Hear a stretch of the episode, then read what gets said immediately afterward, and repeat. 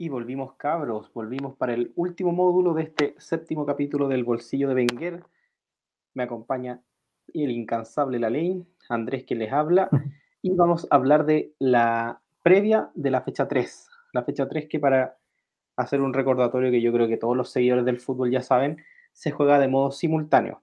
Así que esta vez los partidos ya no van a ser en, cuatro jornadas durante el mismo día, sino que va a ser eh, dos partidos a las 12 y dos partidos a las 4. Así por cuatro días hasta completar la fase de grupos. ¿Te parece, la ley, si abrimos con el grupo A? Me parece. Solamente déjame aclarar que estas horas, 12 y 4, son hora de Chile. Para quienes nos vean desde, desde otros lados, ahí tendrán que sacar las cuentas de a qué horario corresponde en sus países. Eh, dicho eso, sí, pues vamos con el, con el grupo A, que, que, deja básicamente tres equipos todavía en carrera y que por puntaje están plenamente vivos, que son Ecuador y Holanda con cuatro puntos, ambos con diferencia de gol de más dos, y Senegal con tres, diferencia de gol de cero. Así es, y los partidos son puntualmente Holanda con Qatar, que ya está eliminada, y Ecuador con Senegal. Acá claramente la primera opción de clasificar como número, o sea, como primero del grupo la tiene Holanda, que ya juega con una selección eliminada, que si bien yo creo que va a tratar de, despedirse de la mejor manera, Holanda es una selección muy seria, muy... es, un, lo que la diferencia entre un, alumno de primero básico contra uno de, sexto básico, yo creo. Como así llevándolo a pichangas futboleras de niños. Es mucha la diferencia, nada más. Entonces yo creo que, que Países Bajos no debería tener problemas para, para ganar el partido, pero sí creo que puede ser nuevamente escueto como lo ha sido los otros dos y termine siendo un, un 2-0, por ejemplo. Sí, puede ser. O sea, claro, a mí también me parece más o menos, más o menos claro que Holanda tendría que ganar este partido con relativa comodidad.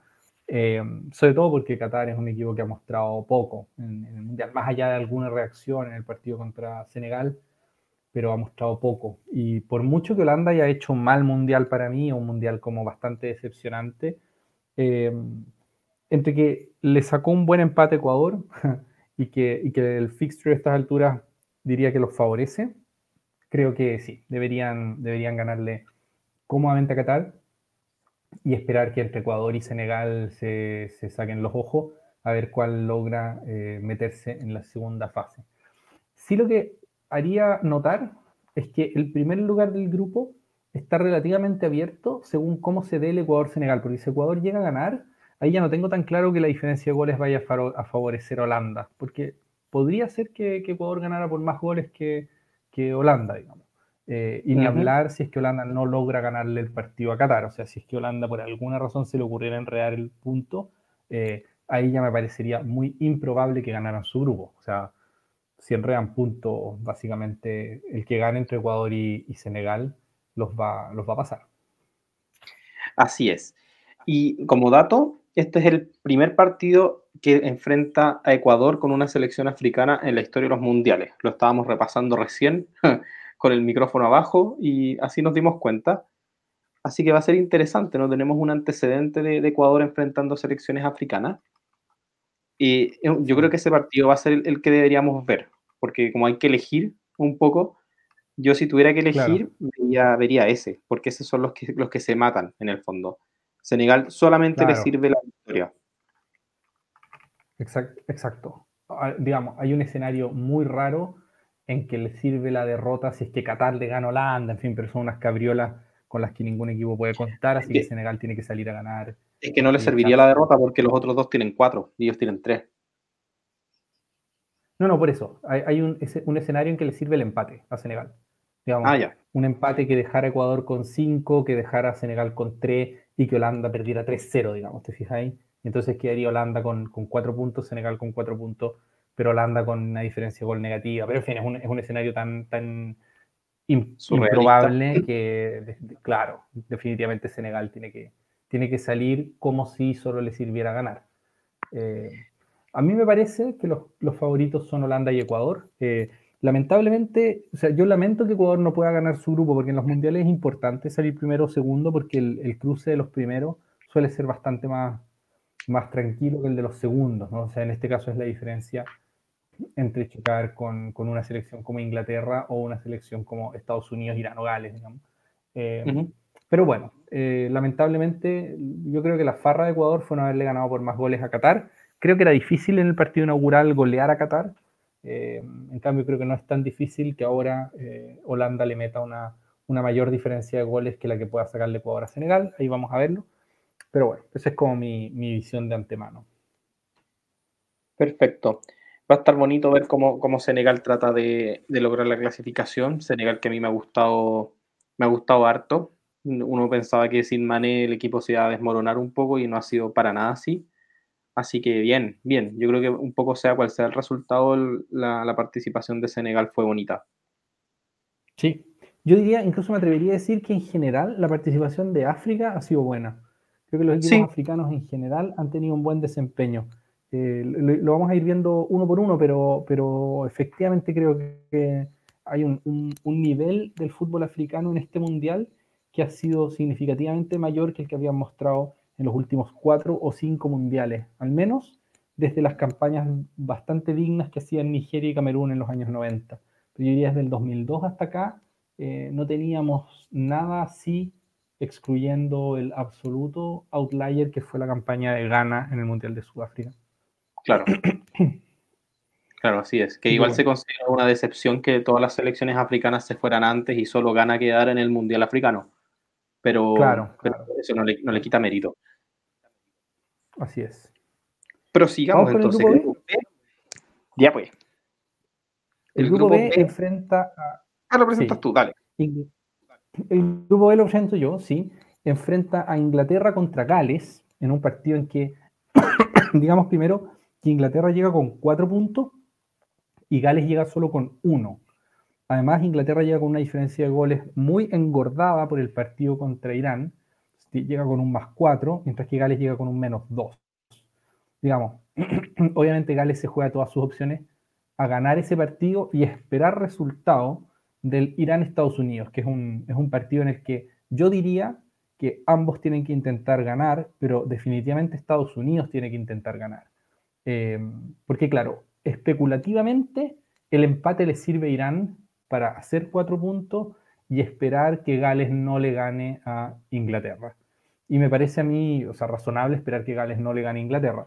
Entonces, el que tiene ahí que salir a morir es Estados Unidos, mientras que Inglaterra puede, puede, prácticamente asegurarse el primer lugar del grupo, eh, con, ganándose se lo asegura, y con un empate, bueno, ahí tiene que esperar que Irán no le gane a Estados Unidos. Esas son las, combinaciones en general que están a la vista y que dejan, a mi entender, con la primera opción a Inglaterra, muy improbable para mí que Gales se meta, y entre Irán y Estados Unidos, matar o morir, con la ventaja de que Irán le sirve el empate y Estados Unidos no. Así es. Y con lo que he visto en el último partido de Irán, de hecho, uno de nuestros últimos capítulos se llama un poco que, Irán nos robó el corazón.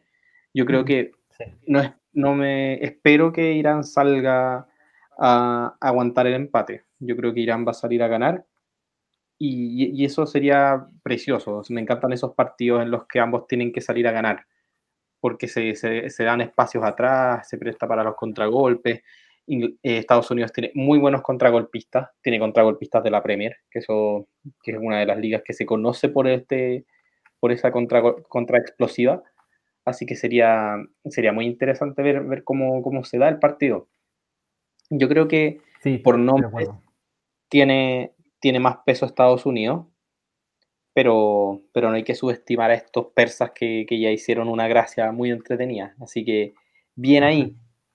Y, sobre Inglaterra, claro.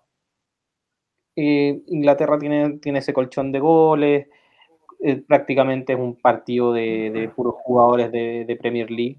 De hecho, los jugadores de Gales, el, yo creo que el 99% son jugadores que juegan en Inglaterra y muchos de ellos juegan en divisiones menores. Hay jugadores hasta de League 2, que es la cuarta división profesional del fútbol inglés. Entonces, por peso de jugadores, yo creo que está muy desbalanceado, pese a que a que tengan jugadores importantes como Gareth Bale o, o Neko Williams o Aaron Ramsey. Así que yo creo que Inglaterra tiene, tiene la, mayor opción ahí de, ganar y si no lo hace va a ser un papelón como los, los clásicos papelones con los que los mismos ingleses se autochaquetean. Sí, no, yo creo que si Inglaterra no, no clasificara en el primer lugar del grupo, eh, sería una cosa rara, sería una cosa como, como, como una, una, decepción, pero yo creo que sería un papelón mayor que otro. O sea, le hemos visto papelones en Inglaterra y para mí esto sería un papelón peor, como no, como enredarse en este contexto. Me parece que está ya demasiado servida la mesa para que, para que el papelón no lo hagan, porque básicamente les sirve empatar con Gales. Eh, y en fin, bueno, no sé, creo que eso sería como raro. Luego, lo que sí yo quisiera acotar es que mm, me parece que si yo fuera el entrenador de Irán, que naturalmente no lo soy, afortunadamente para Irán, eh, yo creo, pero si yo lo fuera, yo saldría a intentar guardarme un poquitito. O sea, Estados Unidos me parece que tiene más herramientas para hacer daño en la contra como tú bien apuntabas, un equipo muy contragolpeador, muy, muy fuerte en el contragolpe. Eh, y siendo que a Gales, o sea, perdón, siendo que Irán en principio le sirve el empate, yo creo que dejarle muchos espacios a Estados Unidos puede ser como una ingenuidad. Y esa ingenuidad yo la no me extrañaría verla en el equipo, en el equipo iraní. O sea, es un equipo que, que efectivamente yo acuso, claro, de ser ingenuo, eh, y una forma de serlo es intentar ganar un partido eh, en, el que no te, en el que te basta empatar. Es una forma de ser ingenuo en el fútbol, como salir a ganar de más, arriesgar de más. Eh, pero bueno, vamos a, vamos a verlo, porque quizás Gales simplemente no tiene los recursos para jugar un partido defensivo, no, no, no lo sé. O sea, hay, hay, equipos a los que se les da bien el bloque bajo y equipos a los que el bloque bajo se les da pésimo y no, no saben cómo, cómo jugarlo. Entonces, si es que ese fuera el caso. Eh, nada, pues tienen que salir a hacer su juego, intentar ganar y, que sea lo que Dios quiera. Yo creo que con lo que todo lo que tú dijiste nos queda claro que, eres un fan del Catenacho, que, para ti tus figuras son las defensivas. Así que, que, suerte un poco que no, no, eres el técnico de Irán, porque yo confío en que vayan a vayan ahí con todo a, a matar o morir, siendo que no es necesario, no es necesario. Así que eh, espero que, no sea tanto el partido que escribes tú. Yo soy una viuda de don Nelson Acosta, con eso voy a decirlo todo. Yo creo que don Nelson Bonifacio Acosta es el mejor entrenador a quien yo he visto. Ah, parece que estoy hablando en broma, no lo estoy, estoy hablando completamente en serio. Realmente creo que don Nelson Acosta es el mejor. ¿Qué cosa? Que yo, yo lo sé, yo esto lo, tengo claro. sí, sí, pero bueno, en fin, eso lo, conversaremos quizás con más detalle en un momento en que, en que pueda argumentar por qué tengo esta, esta opinión sobre, sobre Don Nelson Acosta. en un momento. Sí, no, pero efectivamente. no, mira, yo, yo, yo realmente, más allá de que, de que no es que yo quiera que, que Irán juegue defensivamente, es que me gustaría que jugaran un partido como serio, un partido competitivo. No, no digo un partido defensivo, digo un partido ordenado, un partido sin la tontera que hicieron contra Inglaterra, básicamente, en que en que se fueron como arriba de manera completamente indiscriminada y terminaron regalando una goleada que no tenían por qué regalar. Eh, Así es. Pero claro, yo le tengo aprecio a Irán y de hecho, en principio me caería mejor que clasificar a Irán que clasificar a Estados Unidos a la siguiente fase. No tengo nada contra Estados Unidos, pero, pero me cayó bien el equipo iraní. Lo encontré un equipo muy valiente, como muy, sí, muy entretenido. Eh, bueno, veremos, veremos qué es lo que se nos da pero sí diría que aquí es más o menos claro el favoritismo de, eh, Inglaterra, pero no es tan claro el favoritismo de Estados Unidos. Creo que eh, Irán puede meterlos en problemas, y con meterlos en problemas me refiero a basta con un empate y los problemas son la eliminación, digamos. Claro, así es. Grupo C. El grupo C nos trae al Polonia, Argentina y al Arabia Saudí, México. En el módulo que le dedicamos al triunfo argentino, ya hablamos bastante de, este, de este cruce que iban a tener, porque un poco desde el primer partido que pierde Argentina ya automáticamente tuvimos que hablar de lo que le quedaba, porque Argentina se, se autoproclamó candidato y mucha gente lo proclamó como candidata y nosotros teníamos una opinión un poco más mesurada al respecto, pero basta con decir que el empate a Argentina no le sirve, porque depende de lo que pase en el otro partido. La derrota lo deja eliminado independiente de lo, de lo que pase, ¿ya? Porque sí o sí pueden, en el fondo pueden sumar puntos Arabia Saudita o México, si Arabia Saudita gana con la derrota argentina, ya tendríamos que ver la diferencia de gol, de cómo sea esta derrota.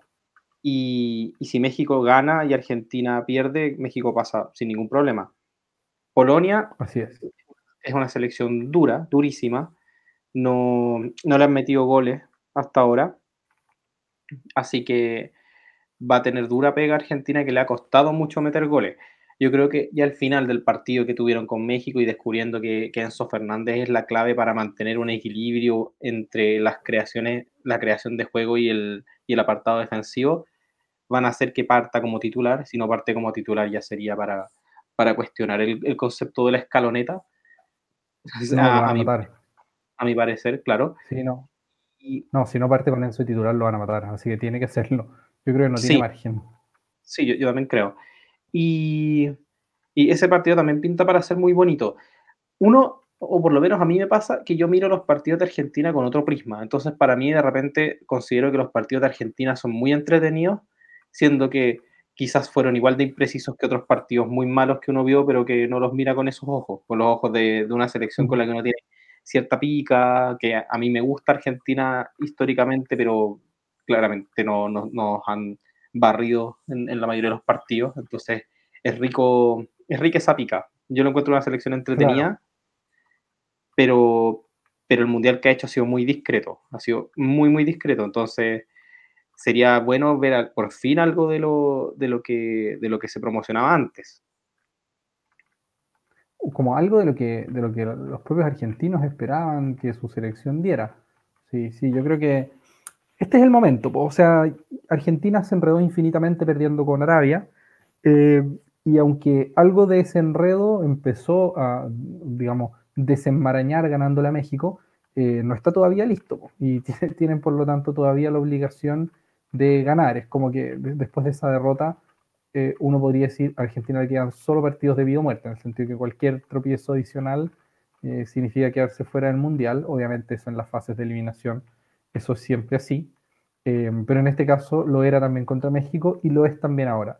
Digamos, si Argentina empata, eh, tiene que empezar a sacar calculadora y la gran mayoría de los escenarios que uno puede anticipar lo dejan fuera. Básicamente porque empatando automáticamente queda por detrás de Polonia, eso automático, digamos a Polonia ya no, no, no la puede pillar, eh, lo que significa uno, no ganar el grupo y por lo tanto encontrarse probablemente con Francia en la, en, en la ronda siguiente, lo que obviamente es algo que Argentina querría evitar. Eh, pero además, el empate con Polonia eh, los deja con cuatro puntos y diferencia de gol de más uno. Y México y Arabia tienen dos formas de dejar a Argentina fuera.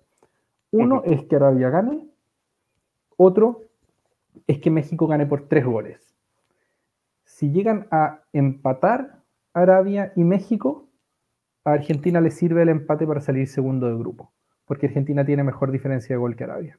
Pero si es que, si es que gana cualquiera de los dos, digamos, sea Arabia o sea México por tres goles, eh, que claro, eso es un poco más específico, Argentina quedaría, quedaría fuera. Son como combinaciones un poco, un poco exóticas, eh, pero, pero sí, me parece que Argentina tiene que jugar como si necesitara ganar, no solo porque, bueno, clasificar segundo es malo, o sea, perdón, no solo porque, porque está el riesgo de que lo elimine un triunfo de Arabia en el partido al lado o una goleada de México, sino que también porque clasificar segundo los pone demasiado pronto eh, contra un rival que tiene pinta de ser bastante superior, como es el caso de Francia. Así es. Y sobre la Arabia Saudita-México, yo creo que es más, más bien poco lo que se puede decir. México todavía no ha hecho goles, es de las tres selecciones que aún no, no ha marcado un gol, cosa curiosa. Y, Sí. y ahí hay que ver cómo se, se desarrolla ese partido. Yo creo que, que México sabe que tiene que salir a ganar sí o sí, que esto es un muere-muere, pero Arabia Saudita ya ha demostrado que es capaz de, de complicarle un poco la vida a selecciones que son mejores que ella, así que va a ser un bonito partido también.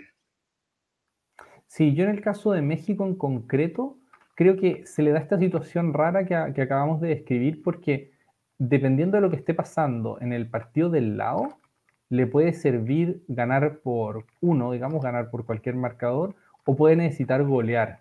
Entonces yo, yo no sé cómo va a salir México ese partido, no sé si van a salir en disposición como necesitamos ganar ganar 3-0 para que da lo mismo lo que pasa en el partido del lado, nosotros clasifiquemos igual, o si van a salir como intentando, o sea, como, como en, una, en una actitud más recatada, digamos, intentando jugar simplemente con la paciencia de quien tiene que ganar y no de quien tiene que hacer un montón de goles. Em, pero bueno, a mí me parece que este es el momento en que la, la racha fenomenal de México está amenazando con romperse. Eh, y creo que México ya a estas alturas, a diferencia de lo que pasaba al principio del, del, torneo, eh, ya no es favorito para clasificarse a segunda fase. Eh, porque en el fondo, incluso ganando, puede quedarse fuera, esa es la cuestión. Claro, es más complicado el escenario mexicano. Y pasamos al grupo D, entonces. Pasemos al grupo D, pasemos al grupo D. Grupo D que trae los partidos de Túnez con Francia, Australia con Dinamarca. Acá tenemos nuevamente a otra selección que no ha marcado goles, que en este caso es Túnez, que se dejó lo, peor para el final. Es como, como esa persona que deja su tarea para última hora, cuando ya tiene, tiene todo, en contra, porque claro, no has marcado ningún gol, no has ganado ningún partido y cierras con Francia. Yo claro. lo, veo. Hay que Sí, no, es un escenario, es un escenario preeliminatorio ya para, para Túnez, o sea, no están matemáticamente eliminados, pero da la impresión de que están como necesitados de milagro, porque además ganar tampoco les sirve en todos los escenarios, o sea, ellos a Francia ya no lo pillan, porque Francia tiene seis, ellos tienen solo uno, y además entre Australia y Dinamarca, casi cualquier cosa los deja, los deja eliminados igual a los tunecinos, entonces, incluso ganándole a Francia, entonces me parece ahí que que Túnez está, está bastante complicado, a pesar de que no han hecho un mal mundial. Eh, y de hecho hay, hay, un apunte que tenía y es que el partido entre, entre Túnez y Dinamarca es el primero, si no me equivoco, en la historia de Túnez en que no le hacen ningún gol, o al menos el primero en muchísimos años, no sé en cuánto. Como un equipo que suele, suele tener presentaciones no tan buenas en los mundiales, Túnez.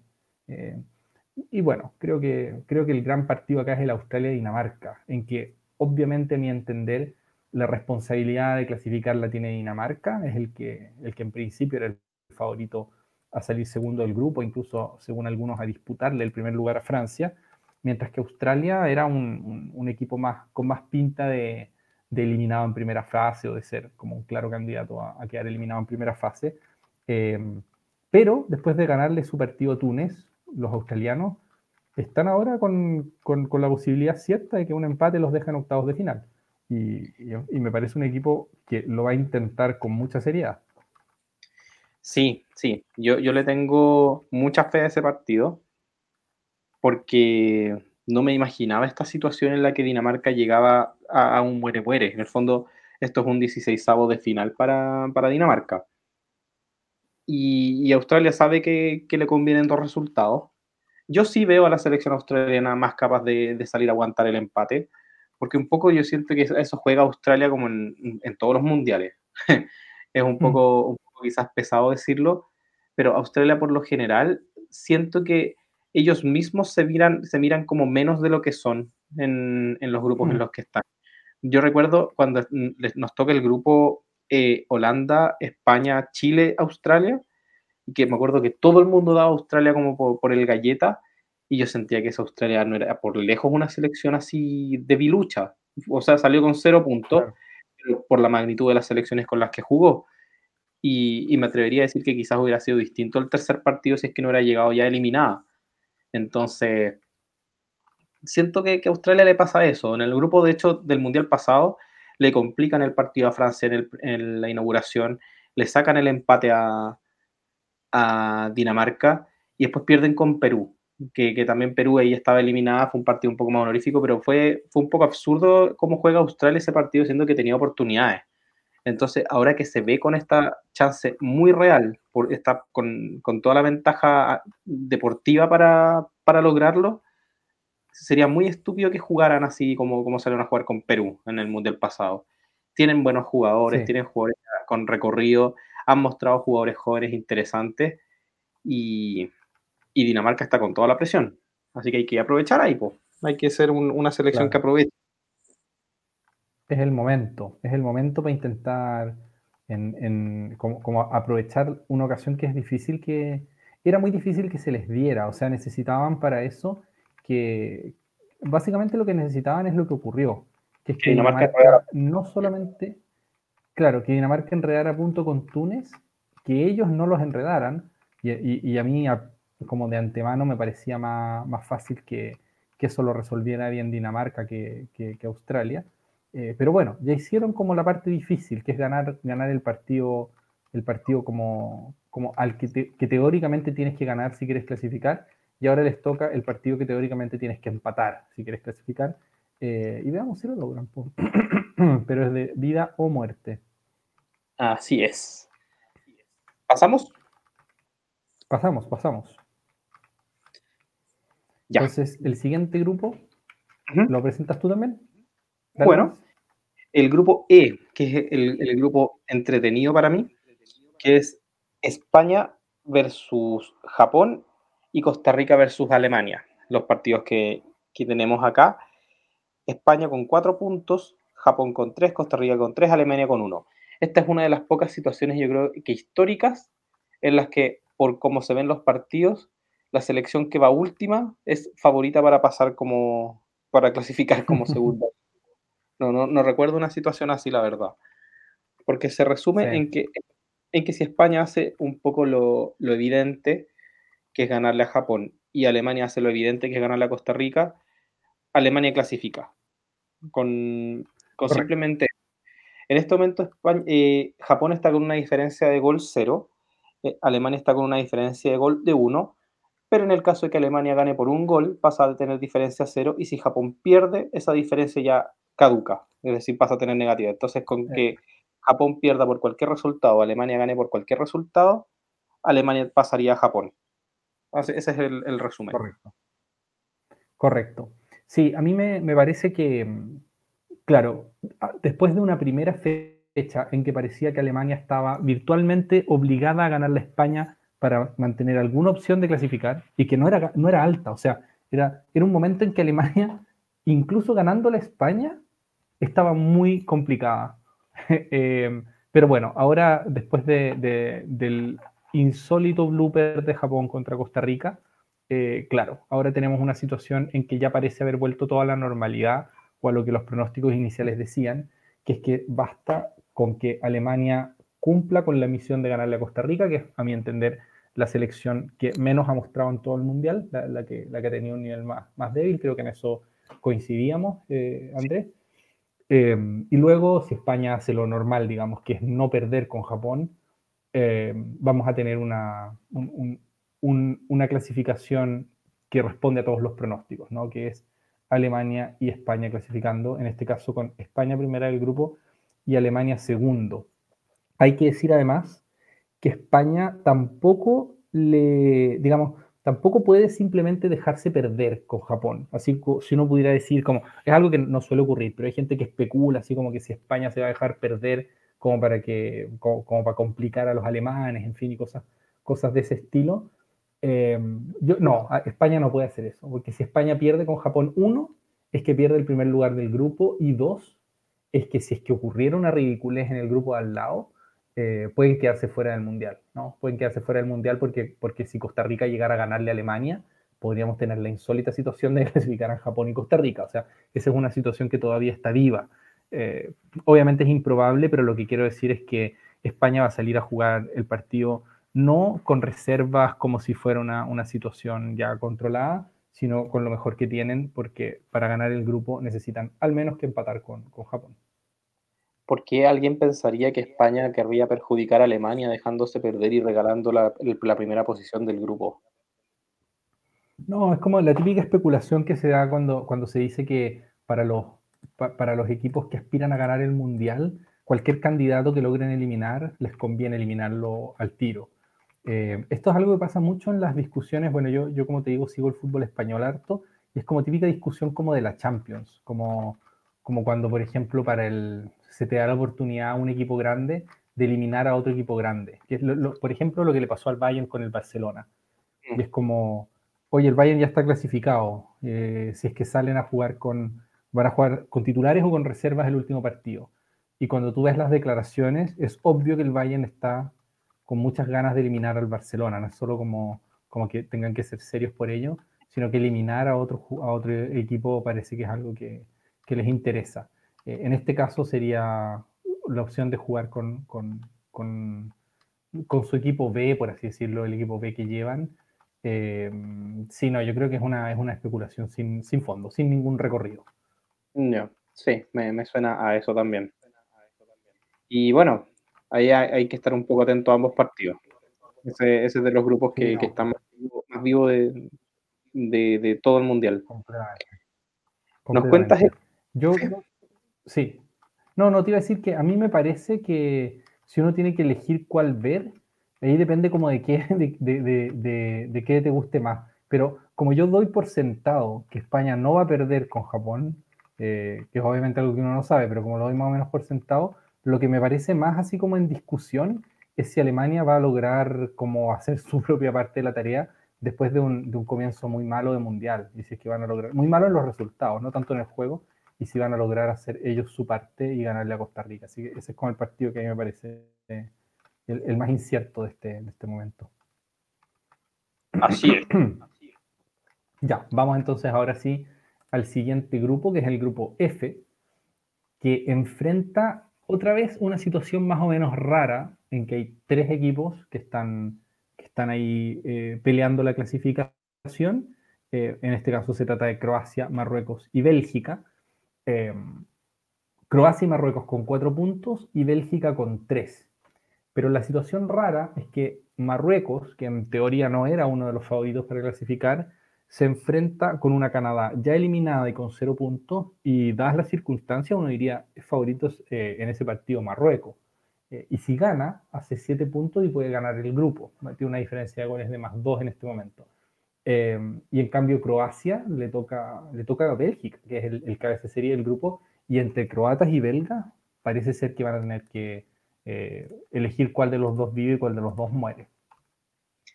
Sí, sí, sí, eso, eso también es una, una, como decirlo, un 16 de final.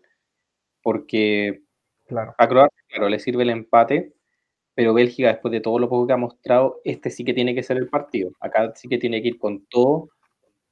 Yo creo que acá hay que arriesgarse, cambiar alineación si es necesario.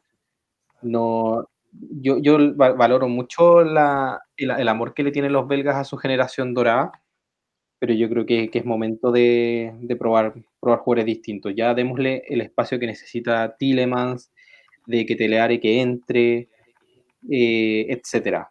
Dando otro sal que, juegue. A, eso voy, que en el fondo ya es, hora de, con, esos jugadores que, son un poco la, nueva generación. Sí. A mí esto me recuerda un poco, perdón que te interrumpa, me recuerda el dilema que tuvo Vicente del Bosque el año 2014, cuando, cuando tiene que decidir en el fondo, después de un, de un debut horroroso contra, contra, contra Holanda, en que pierden 5-1, tiene que elegir si morir con la generación que lo hizo ser campeón del mundo o si meter los cambios que una parte de la prensa al menos le pedía que metiera. Porque era más o menos claro, por ejemplo, que Iker Casillas no estaba bien, era más o menos claro que Busquets no estaba bien, eh, que Iniesta no estaba bien, o sea, había varios jugadores que estaban así como, como ya bastante tocados, eh, físicamente sobre todo, y Del Bosque ahí decide morir con los suyos, o sea, decide, decide salir con su equipo que, que lo hizo ser campeón del mundo y que seguían jugando en el Barcelona, digamos, o sea, la mayoría de ellos, o, al menos jugando en, en, los mejores equipos del mundo, no era, no era un, un, equipo así tan chico, eh, ni mucho menos, al contrario. Y claro, es como que después, después de la guerra uno mira y dice, pucha, del bosque por morir con, con las botas puestas, digamos, y morir con los suyos, terminó eliminado del, del mundial. Eh, yo creo que ahora está en una situación parecida y mi sensación es que va a morir con los suyos, va a morir con los que lo llevaron a, semifinales del mundo, digamos. Eh, y bueno, vamos a, vamos a verlo, obviamente, porque uno no, no, no sabe en qué está pensando eh, el entrenador en, en cada ocasión pero, pero sí, esa es como mi, mi impresión, que, es más probable que salga con sus viejos cracks que que, que, meta, por ejemplo, ahora a Trozardo, que meta ahora, no sé, a, algún otro de los jugadores que mencionaste y a los que no, no conozco yo tan, tan, bien como tú. O sea, se va a quedar con, con, los viejos que dijo Kevin De Bruyne, con la selección vieja que ya no para ganar el Mundial.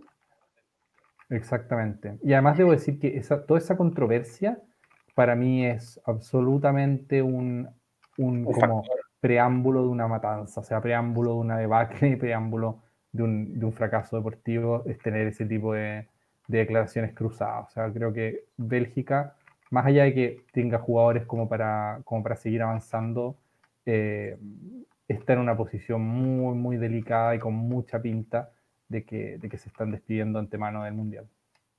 Y sabes que yo creo que jamás se me hubiera ocurrido si me dijeran que la selección iba a tener estos problemas de camarín, que fuera a ser la belga. No, y, no es porque particularmente se lleven bien, o sea, hay historias de, de hasta líos de faldas en la selección de Bélgica.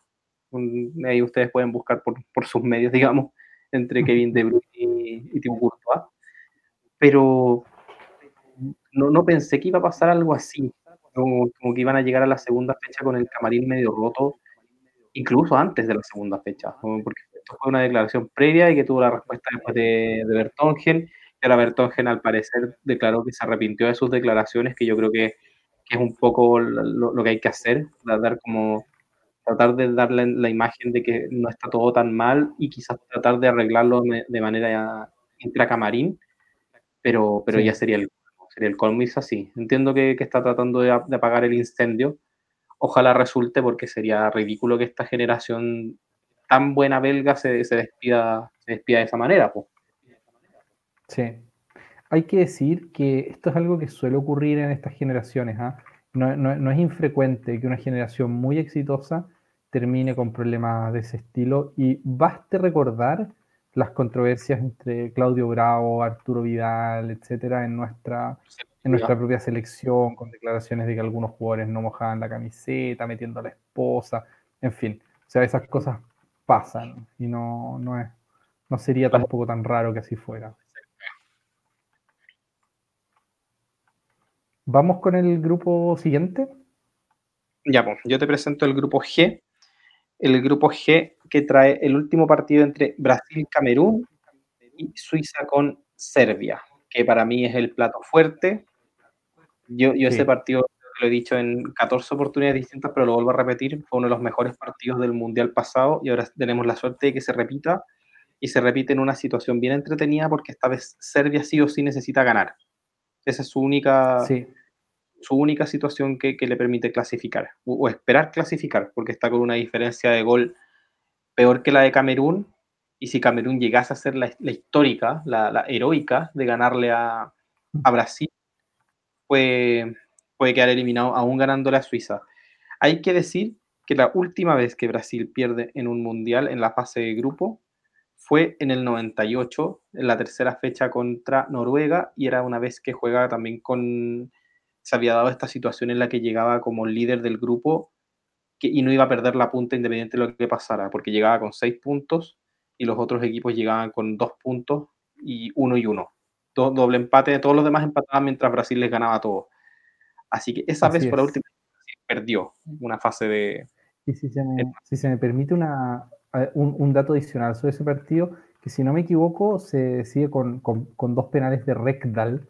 Eh, tengo la impresión, aunque es algo que tendría que volver a cotejar ahora, porque esto es mi memoria, nomás es una memoria de mí mismo como niño viendo el partido, de que los penales fueron bien dudosillos, o sea que es un partido como, como de eso. En esa época la FIFA robaba a manos llenas, ¿ah? en esa época todos los partidos eran, eran sospechosos de, de, procrastinación, así digamos, de como, como, como, como en fin. Eh, había ahí, no, no, no, no era esa la palabra que buscaba, pero da lo mismo. Lo que quería decir es como muchos partidos que eran, que eran, que eran candidatos, o sea, que eran, que eran sospechosos de que, de que había habido eh, manos negras, digamos. Eh, y da la impresión en ese partido de que, de que se favoreció a, a, Noruega, eh, porque para los cruces era más conveniente tener en ese, en ese lugar a Noruega que a Marruecos. Bueno, en fin, es una, una, una estupidez de, de, de, anécdota, pero lo que quiero decir es que incluso esa derrota de Brasil es una derrota muy, muy sospechosa. O sea, es como, como que Brasil no pierde en estos contextos, o al menos históricamente no lo ha hecho. Lo, único que te puedo acotar es que fue un penal, un penal de Rectal que fue el final en el último minuto y el primero había sido el empate de Torrent de Fro. Ya, perfecto, perfecto. Sí, no, mi, memoria en este caso es brumosa, porque tengo, es un partido que vi siendo niño, como te digo, eh, pero bueno, sí, algo, algo así recordaba. Eh, mira, para este grupo... Del 98 hasta el día de hoy. No, que yo soy un demente que ve los partidos del 98 hasta el día de hoy. Entonces, como que el año pasado vi ese partido. Excelente, excelente. No esperaba menos de ti. Oye, eh, en este grupo, bueno, del que algo hablamos en el, en el primer módulo de, hoy día, eh, a mí me parece que Suiza ha mostrado más que, que, Serbia, pero este es como un partido de, de, otro planeta. Este es un partido en el, que, en el que aquí ingresa todo el amor propio. Esto es una, es una lucha a muerte. Y en esas luchas a muerte eh, pueden pasar cosas que, que, un poco trascienden como, como las capacidades futbolísticas de los equipos. Y yo creo que perfectamente Serbia puede dar lo que para mí sería una sorpresa, que, que es eliminar a los suizos, pero, pero Suiza tiene, me parece que tiene más, futbolísticamente hablando tiene más. Veamos si logran reflejarlo en un partido que en cualquier momento se puede romper, eh, en el sentido que se puede volver más una cuestión como de actitud que de, que de capacidades futbolísticas estrictamente, y ahí ya puede pasar cualquier cosa. Y por el otro lado, se estaba especulando que, Brasil iba a jugar con, equipo B.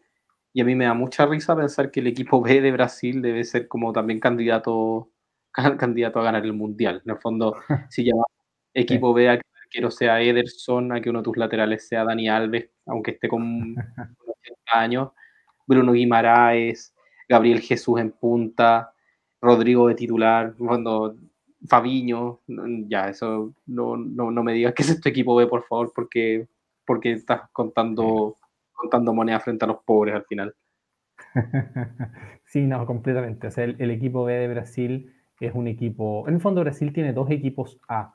Y hay muchos de esos jugadores que. Brasil no tiene un equipo B como lo tienen otros. O sea, eh, da lo mismo. De hecho, Brasil tampoco, yo diría, tienen 11 titulares, pero en el fondo es como que tienen 13 titulares. Que, que uno puede decir, por ejemplo, que Rafinha sea superior a Anthony. Yo diría que no, o sea, son jugadores, son jugadores de, un nivel muy parecido, eh, esquemáticamente son, son distintos, pero claro, características similares y, y, en fin, o sea, no creo que eso sea realmente un, un, equipo B, ni que Brasil tenga la posibilidad siquiera de poner equipo B, así que si no, yo no, no, no creo que haya tampoco mucha especulación o que tenga mucho recorrido esa idea. Me parece que la única vez que Camerún le ha ganado a una selección sudamericana fue a Colombia en el 90. Ah, y Argentina, ese mismo mundial. Argentina y Colombia en el 90. Pero las únicas veces que Camerún le ha ganado a selecciones sudamericanas. Y en ambos partidos con errores groseros de los arqueros. En, el caso de, en el caso de Argentina de Pumpido que es un gol que todavía recuerdan, y en el caso de, de, Colombia es el gol que regala René cuando, cuando sale jugando con la pelota y se la quita Roger, Roger Milla. Son, sí, son, así es, así que Camerún, bueno, eh, de eso hace demasiado tiempo, 90 son, ¿cuántos años ya? 32 años.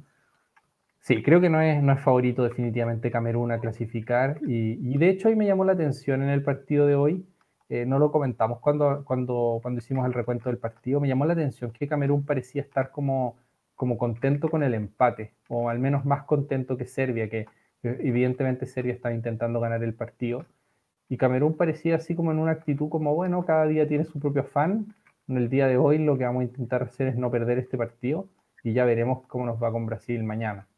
Eh, que puede ser una actitud sabia cuando uno es inferior a todos los otros equipos de su grupo, pero, pero en fin, me llamó la atención porque ahora Camerún se juega todas sus cartas en, intentar ganarle a Brasil. Quizás celebraron haberle amargado la clasificación a, Serbia. Quizás ese fue su, su mm. verdadero Claro, claro su, premio de, su premio de la mala onda, digamos, como, bueno, no, no, nos habremos ido eliminados, pero otros se van con nosotros. Podríamos ponerle ese premio, premio Paraguay. el premio Paraguay, el premio Nueva Zelanda.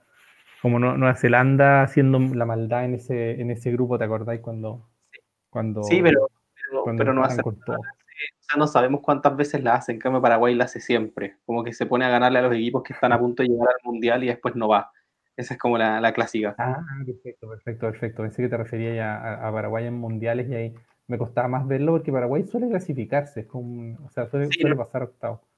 Yo, me refiero a, a, la clásica campaña en la que Paraguay llega a la última fecha con posibilidades, pero la regala, siendo que ya le había ganado a todos, se había echado a Chile, se había echado a Colombia, se había echado a Perú, y, le a Argentina en Buenos Aires. Le va a ganar a Argentina en Buenos Aires, le empata a Brasil, y, pierde con Venezuela de local y, no va al mundial.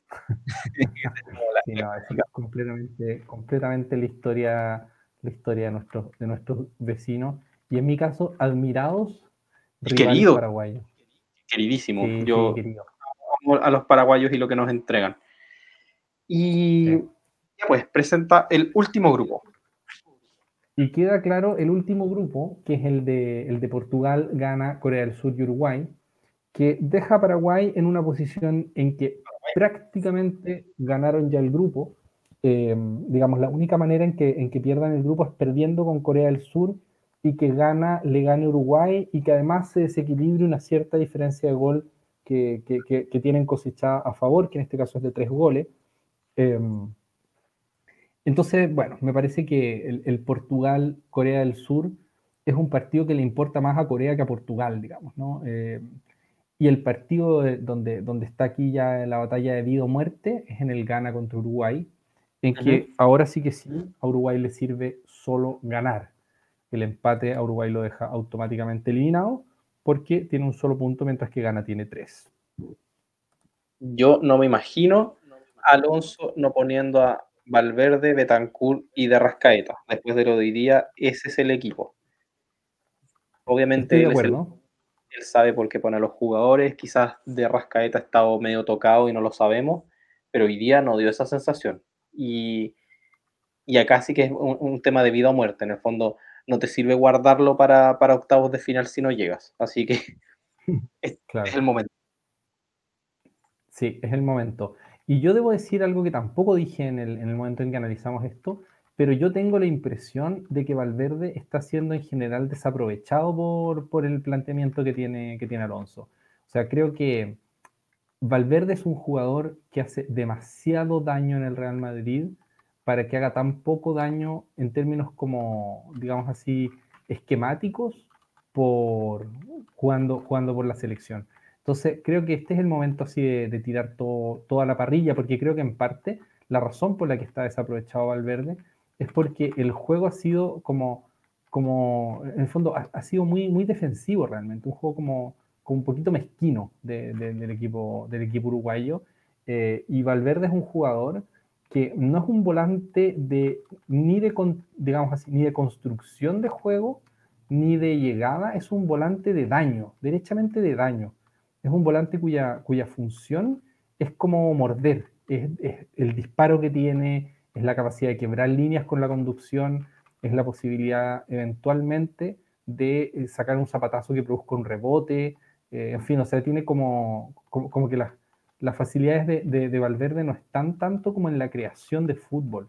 Eh, no sé si estás de acuerdo con esto, pero por decirlo así, no es un, no es un jugador del perfil de Tony Cross, que es un creador, no es un jugador del perfil de Luka Modric, Tampoco es un jugador del perfil de, de como estoy, estoy pensando en el equipo del Real Madrid, ¿no?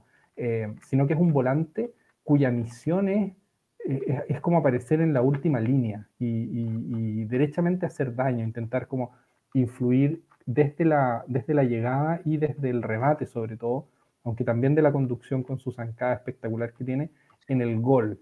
Entonces, para poner a Valverde en posición de ser el jugador tan desequilibrante que ha sido este año, que ha sido uno de los mejores del año, o sea, un jugador que, que sería candidateable al balón de oro si es que tuviera suficiente, suficiente prensa, em, creo que sería, eh, eh, eso pasa por, por un planteamiento mucho más ofensivo que el que ha mostrado Uruguay hasta ahora.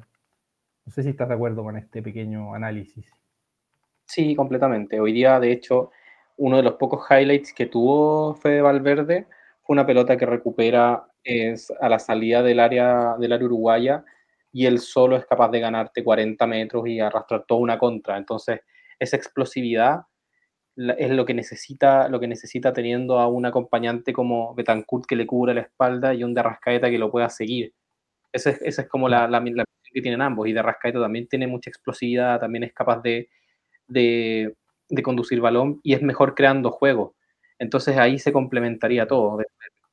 los tres con muy buen pie, pero Betancourt mejor recuperando, Fede Valverde mejor atacando por donde, donde pueda atacar y el, otro repartiendo pases más precisos. Entonces ahí tendríamos como el, mediocampo ideal para la selección uruguaya.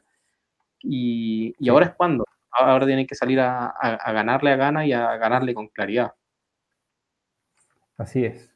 Yo cuando dije en el módulo anterior, o en el, sí, en el anterior, que el triunfo de Ghana sobre Corea me había parecido que estaba un poco de más, lo que quería decir con eso es que yo lamento en parte como el, el, hecho de que haya perdido el partido Corea, no, no, que haya ganado Ghana, ¿no? yo no tengo nada contra Ghana, eh, es solo que el, el, equipo coreano me pareció un equipo entretenidísimo, como con muchas variantes, con mucho... El equipo ganés me parece un poco más plano. Eh, y, y, claro, si es que no va a clasificar Corea, que es lo que yo preferiría, a mí realmente me gustaría seguir viendo a los coreanos en el, en el Mundial, pero como los veo ya eh, como en la, en la, práctica eliminados, eh, ya a estas alturas me gustaría más ver a, ver a Uruguay seguir avanzando, eh, sobre todo porque el equipo de Ghana me transmite un poco menos que lo que me transmite, o sea, definitivamente menos que lo que me transmite Uruguay, pero al menos creo que Uruguay tiene como, o sea, perdón, creo que me transmite Corea, pero eh, creo que Uruguay, aunque no haya transmitido nada en este mundial hasta ahora y haya tenido una presentación bastante pálida, eh, creo que tiene el potencial de hacer mucho más que gana. Eh, y bueno, vamos a verlo, pero, pero en fin, creo que, creo que en ese partido Uruguay tiene que demostrar que es una selección con más experiencia que la selección ganesa y con más, y con más galones, al menos en lo que respecta como a, a las plantillas. Así es. Y, bueno, qué rico sería ver un Brasil-Uruguay en octavos de final. Imagínate, pues, es un partido que siempre está lleno de mística, ¿cachai? En cambio, Brasil gana, aunque obviamente uno no sabe de antemano, pero creo que lo, lo previsible para un partido así es que Brasil se despache a gana sin demasiados inconvenientes, creo. Sí, sí, sí. Y bueno, esa sería entonces la previa. Ya mañana inician la tercera fecha. Vamos a seguir trayéndole capítulos para, para ir analizando los partidos, a ver qué pasó. Y, al tiro empiezan los octavos, así que esto no para. El mundial no, no, para hasta que para. Sí, no, no nos dará ni un momento de descanso. Así que bien, pues eso sería nuestro, nuestro análisis de lo que se nos viene. Espero que nuestro público haya disfrutado este, este pequeño, este pequeño así como, como análisis prospectivo de lo que se nos viene en los días, en los días futuros. Y con esto nos despedimos, ¿no? Nos despedimos, pues. Cuídense mucho, gente, y, nos estamos escuchando. Así será. Un abrazo grande, Andrés. Un abrazo a todos los que llegaron hasta el final de este programa y nos estamos viendo en el capítulo siguiente. Chao, chao. Adiós. Chao, chao, chao, chao.